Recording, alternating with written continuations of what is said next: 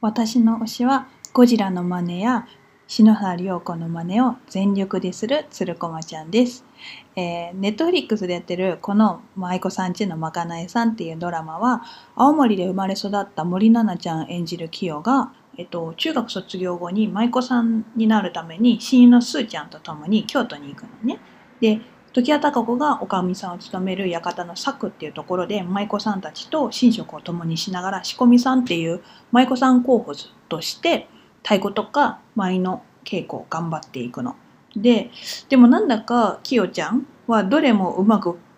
こなせなくてで最終的には舞妓さんに向いてないと判断されちゃってで、はい、じゃあ今から1週間後に青森に帰りなさいって言われちゃうんだけどみんなのためにご飯を用意するまかないさんとしてあの才能を開花していくの。で一方あの幼なじみのすーちゃんこれ出口なつきちゃんっていう子は舞妓さんの才能を発揮して100年に1人の逸材としてえっと祇園の花街で有名になっていくっていう物語なんだけど、えー、全エピソード見た私的このドラマの見どころはキヨを演じる森七菜がマジで素晴らしい。本当天才だなって思うんだけど、緊張するとあの手と足が同時に動いちゃう子供みたいな感じですっごく可愛くて、特になんかうわすごって思ったのが銭湯の湯船に使って鼻歌を歌ってるシーンがあるんだけどもう目線がねもう赤ちゃんみたいなの 赤うん赤ちゃんあお母さんに抱っこされてたりあと電車でベビーカーに乗ってる赤ちゃんって思わず見ちゃうんだけどそういう赤ちゃん見てると「あ目があった!」って言ってワクワクしてたらなんか私の頭の上ら辺の空中を見てたりとかその次はあなんか外を見ているなって思ったらガラス越しに映った自分見てたえあ意外と自分見てんだみたいなしてたりする赤ちゃんの目線にマジでそっくりで本当あの目の動きの演技すごいなって思っちゃった。であとはお稽古をしてるシーンも 赤ちゃんみたいであの私赤ちゃんっていう表現を普段からめちゃくちゃ使うんだけどあの生け花を教えてもらってる時に剣山にまっすぐに刺してくださいって先生に言われてるのに手前のお花を刺しているそばからなんか後ろの葉っぱがどんどん倒れてきちゃうのちゃんと刺してないから。でその後ろのお花を葉っぱをねこう直してる最中に手前のお花がね倒れてきちゃってでそれをこうやって手で押さえたりとかしてでその顔がめっちゃ一生懸命ですっごい可愛いの。であと小太鼓のお稽古をしてる時みんなと叩いてるリズムが違くてトントントントンってみんな叩いてるのにトントントントンってなんかもう裏ででもすごいリズムに乗ってんの。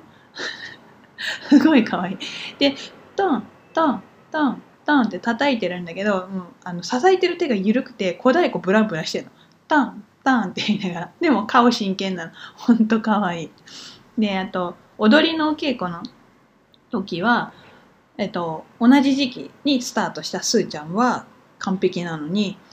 なんか森七菜ちゃんだけみんなから遅れて参加1週間ぐらい遅れて参加して今日が初日なんですってぐらい会ってなくてなんかお師匠さんに「親指どこ置いてる?」って言われたら持って親指見ちゃう親指は今ここに置いているうん。つって。で挙句の果てに練習から外されてみんなの練習見てなさいって言われるのね。できっと練習から外されたらあやばい練習量足りてないから自主練しなきゃいけないなとか今みんなどれぐらい上手になってるんだろう？あの毎どうやって踊ってるんだろうって思うけどもうきよちゃんははい違います。あのすーちゃんをずっと見てるんだけどああすーちゃん綺麗だなあ所作とかすごい素敵。いいな綺麗だなとか本当そういう風に思ってそうな顔してて、うん、すごい。あの演技マジですごい。5歳児赤ちゃんです。であともう一つこのドラマの見どころがあって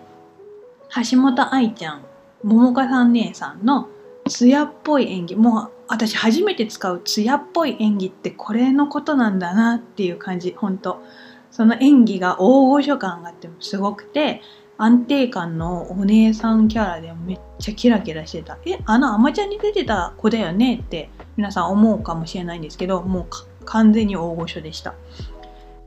エピソード5の片思いっていうのがあるんだけどこの橋本愛ちゃん演じる桃子さん姉さんが黒髪を舞うっていう時に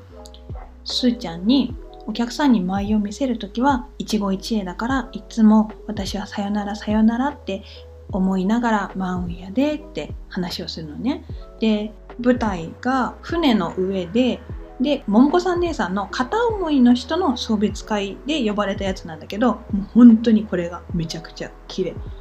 片思いの人を思いながら紅葉が後ろでライトアップされているのをバックにもう艶やかに踊っていてマジで拍手見事でしたこれは。あとエピソード6できよちゃんがこの一期一会っていうことと同じことを言うシーンがあってあの同じお店でお魚とかお野菜を買っても時期とかタイミングによって微妙に味が変わるんだってで同じ分量の調味料を使ってるのになんか予想外の味になったみたいなこともあるからだからいつも「はじめましてよろしく」って言ってから作るんですって言うのねでうわ前回の桃子さん姉さんが「一期一会やで」ってすーちゃんに言ったやつとリンクしてるやんすごってなるの。で仕事も違うけど根本の人とか物とかとの関わり方は一緒なんだなだからすーちゃんは2人のことが好きなのかなって思う展開で、うん、よい。でこのキラちゃんと桃子さん姉さんの掛け合いも初対面とは思えない感じで「桃子さん姉さんお昼食べてきますか?」ってってでメニューは「クリームシチューです」乗ったとかあとそれをクリームシチューを食べた桃子さん姉さんが「うん足りひん」言ってかよが「え薄いですか?」って言ってしたら桃子さん姉さんが「いや量が」っていうの。超ウケる。この脚本すごいと思って。で「おかわりもあります。そうだ。2杯目はご飯のけてチーズのけてドリアにしますか?」って言って「ええー、なー」とかもうこれ初対面じゃない。もうずっと一緒にいた姉妹みたいな感じになってるよね。すごい可愛かったこの2人の掛け合いが。そうそれでこの主人公のきよちゃんについて青森のおばあちゃんが語ったセリフがとってもなんか感慨深くてで今の私の生活にもすごいリンクするなっていうところがあってあのそれは「キヨはどこ咲いたってキヨだ」っていうセリフなんだけどなんかあの舞妓さんっていう夢が叶っても叶わなくても何をしてても、まあ、どこにいてもね誰かの特別な存在であることには変わりないんだよって言っててうん、確かに。そうだね。で、私は特にそんな華やかな世界ではないけど、語学を勉強しに2年ぐらい海外で生活したりとか、それを活かして、あの、観光の仕事に携わってたりとかして、マジで、もう本当今やりたいことを全力でやります。いつも毎日知らないことすべて知りたいです。海外の人にあの日本のこともっとしてもらいたいな。いろんなところに飛び回る飛び回るぜっていう感じで家庭を持つ何ですか？それ美味しいんですか？みたいな感じだったんだけど今、えーと、結婚して毎日好きな人にご飯を作ったり本読んで編み物したり映画見てドラマ見て笑ったり泣いたりしてで一日の最後にはあったかいお風呂入ってお布団で寝てっていう今の平凡な日常が本当充実してて本当前の生活から想像できないような単調な生活なんだけどでも私はこの平凡な日常が今とっても充実してるのね。だから今までの私をしてる人はあの落ち着いちゃったねとかどっか飛び回りたくてうずうずしてるんじゃないのって言うんだけど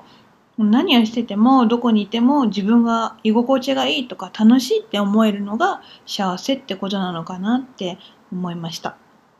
皆さんはどのシーンやセリフがグッときましたか？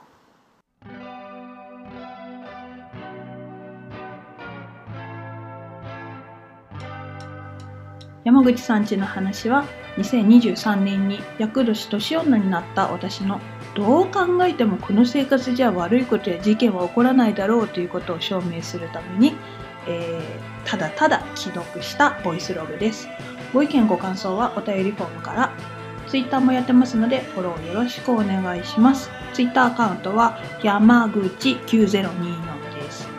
さて、なべっこ団子でも食べろうかな。バイバーイ。